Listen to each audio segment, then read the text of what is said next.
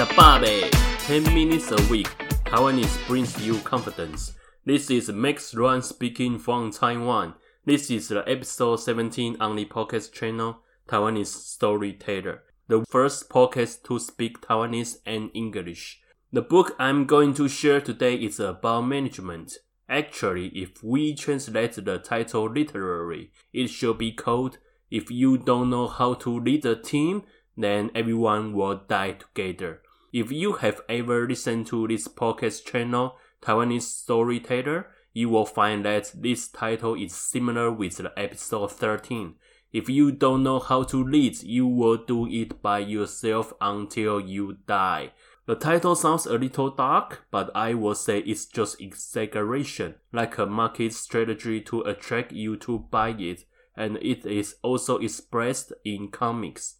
This book is also written by the same author, a Japanese who is a consultant. He is known as the authority on behavioral science in Japan. What is behavioral science? It means that humans' behavior can be taught and changed.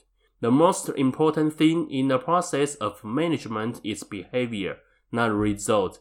The main character of this book was originally the store manager. Because of her excellent performance, she was promoted to the headquarters as the marketing manager. But being a marketing manager is not the same as running a store. She also encountered some problems when leading his subordinates.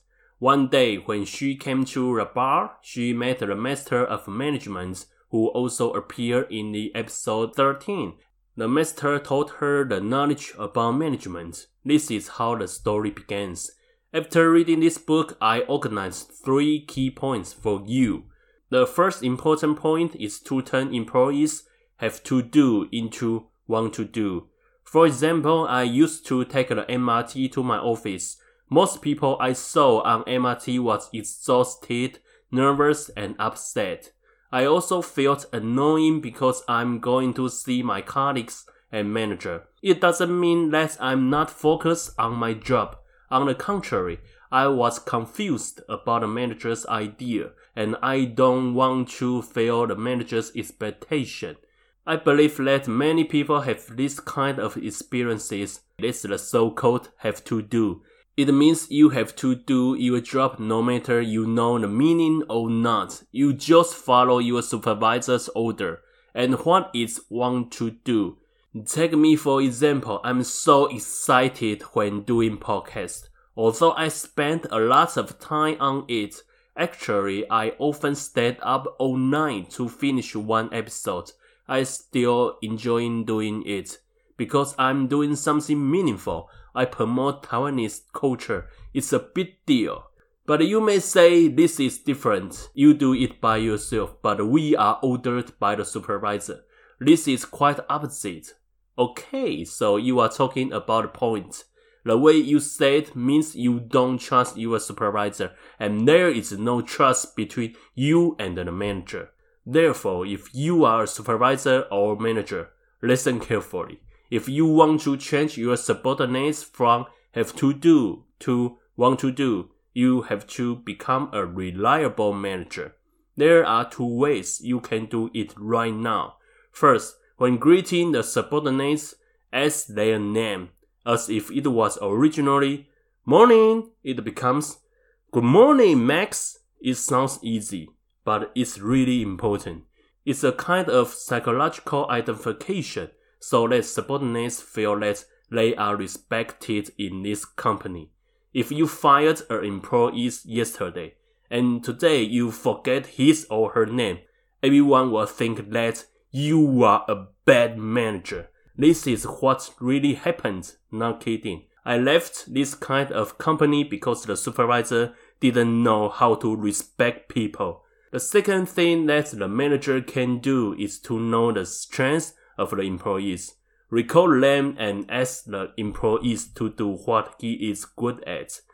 For my previous experiences, I used to work in a public relation company before.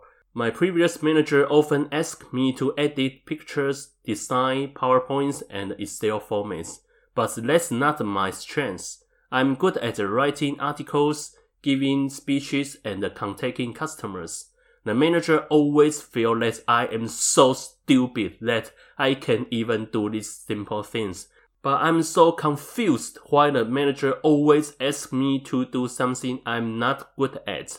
As a result, I left the company and I won't trust the manager anymore. So the supervisor must know the strengths of the subordinates and help them to fulfill themselves. The second point of today's book is to give more praise to subordinates. When it comes to compliments, many people think it's not important or not necessary. Today we are talking about behavioral science, which means that you are not praising employees for their attitudes or appearance you praised for the behavior of employees. For example, your subordinates hand in reports on time and you compliment him on this behavior. Although it's a matter of course to hand in reports on time, the subordinates will have a concept that he did something right, and he will continue to do it. Therefore, what the manager must praise is the employee's behavior, not the result. So the manager should use compliments to guide subordinates to the right direction.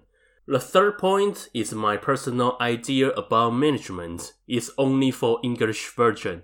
To conclude this book, I realized that the manager or the supervisor are not higher than subordinates positions.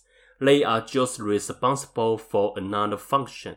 The responsibility of manager is to place subordinates at the right position. So the manager doesn't have to be smart or with more experiences or talents, but must have big picture.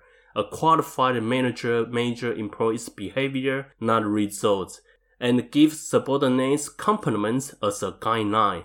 At last, I share my own experiences. What impressed me the most was not the job that made the most money, but the job that gave me the most encouragement. Because I was encouraged by my managers and colleagues, I do podcasts to encourage people continually. So please, please, encourage your subordinates more and let them know how to do things well, and you will build true trust in your company. Thank you for listening today. Meet you on the air next time. Bye bye.